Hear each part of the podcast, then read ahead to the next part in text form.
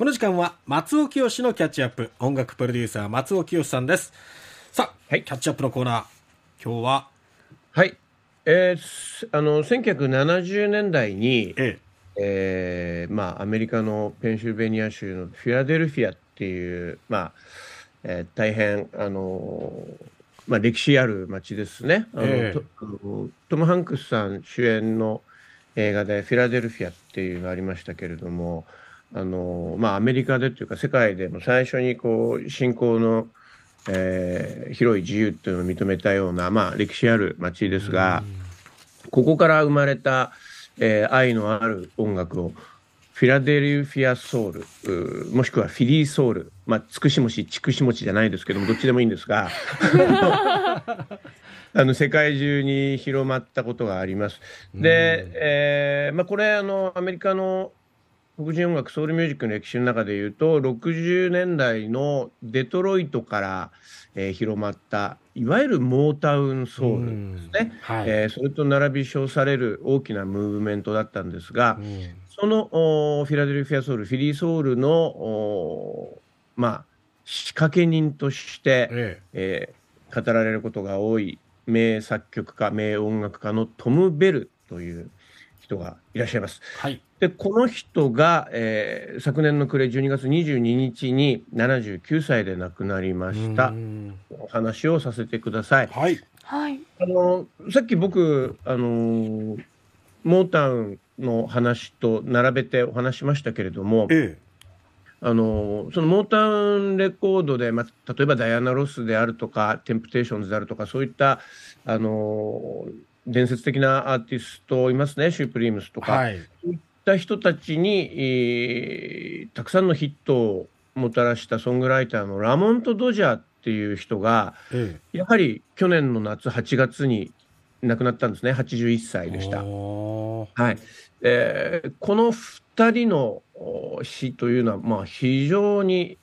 えー、まあ、象徴的でして、うん、な何の何を象徴しているかっていうと、まあ、その2人の年齢、81歳、79歳っていう、まあ、同世代ですよ。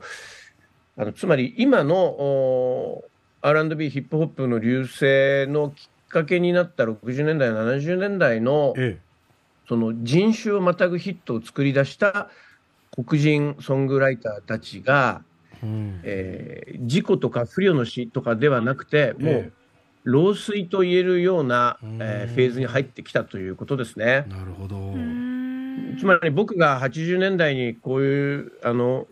まあ、黒人音楽に惹かれて音楽業界に入った時にまだあの R&B とかロックの世界で老衰で亡くなった方はいないってよく よく聞いてたんです。それぐらい新しいジャンルなんだっていう。ただもう、でも今2020年代ですから、えー、えー、ざっと80年代から数えても40年ぐらい経ってるわけで、まあ、あの、こういうことありませんか？あの、カフェなんかに行くと、うん、昔だとジャズ一択みたいな BGM が、うん、あの、ソウルミュージックが流れてることっていうのは結構あるんじゃないかと思うんですよね。うんえ。ーねそれぐらいもう、あのー、なんていうのかな。もう、一つの役割として、うん、うん、あのー、低下したっていうと変ですけれども、うん、重要な位置を占めて久しいっていうことだと思うんですが、さあ、このトムベルさんのお話をしますと、はい、今バックに流れております。これ、山下達郎さんの、うん、You Make Me Feel Brand New。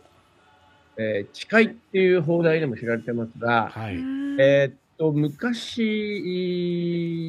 日本でコーヒーの、缶コーヒーの CM でこれ確か使われてましたね。わしみさこさんが腕な、UCC だったかな？うん。で、まあ、達郎さんがトンベルに大変強い影響を受けてるっていうのはもういろんなところで公言してらっしゃるんですが、はい、えー、まあ、山下達郎さんに限らず、例えば、えー、ゴスペラーズなんかもカバーしてますし、うん、その昔、オフコースなんかもね、ライブでトム・ベルの曲を歌ったりしてることがあった。まあ本当に日本人好みの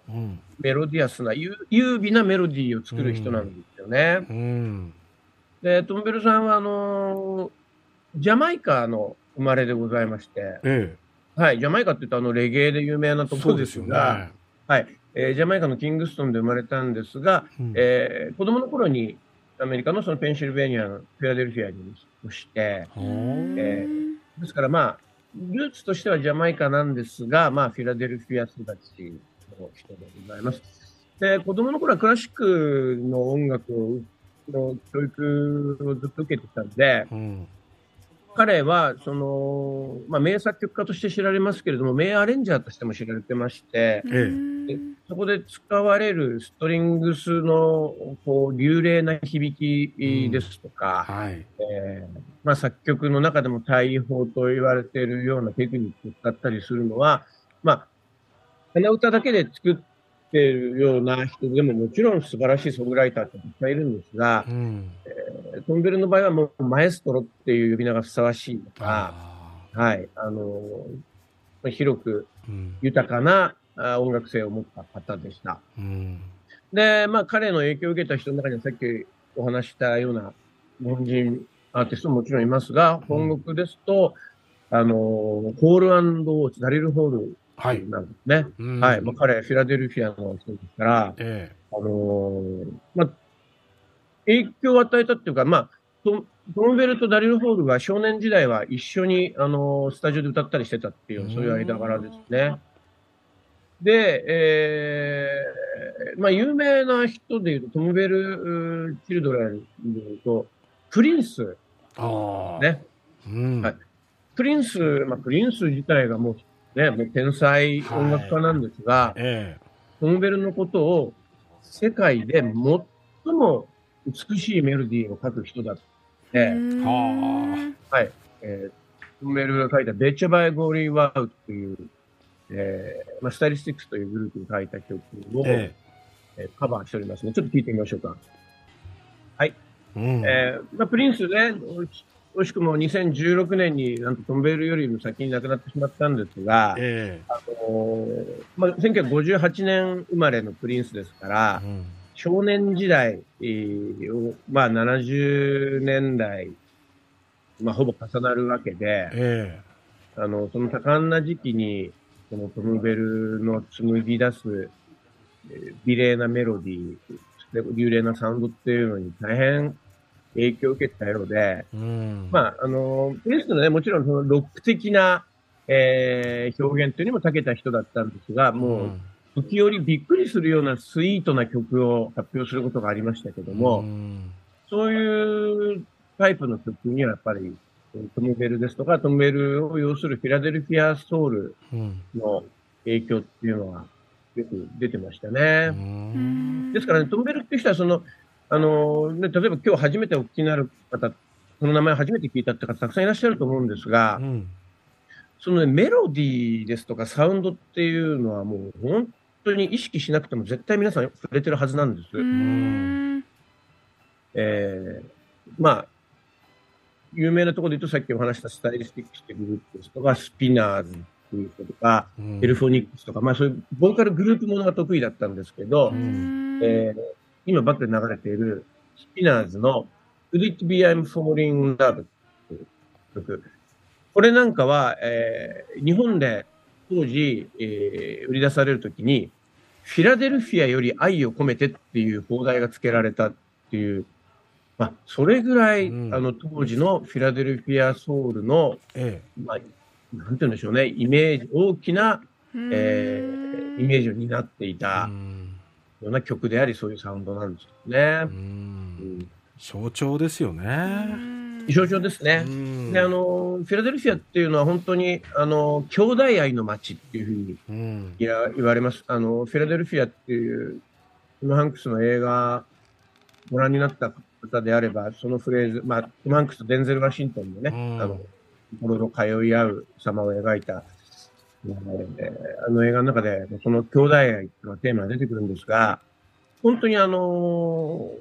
まあ、トム・ベルはそれを音で体現していたなと今になってよく思いますし、うん、あの、トム・ベル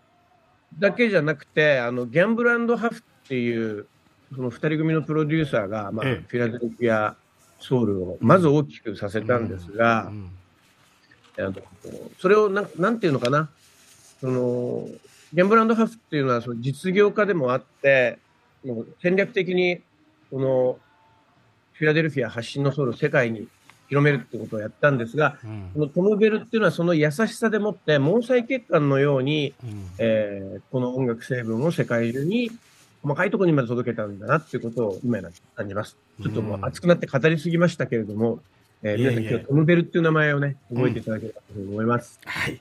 ということで今日は偉大なミュージシャンの一人トム・ベルについて語っていただきました。音楽プロデューサーの松尾清さんでした。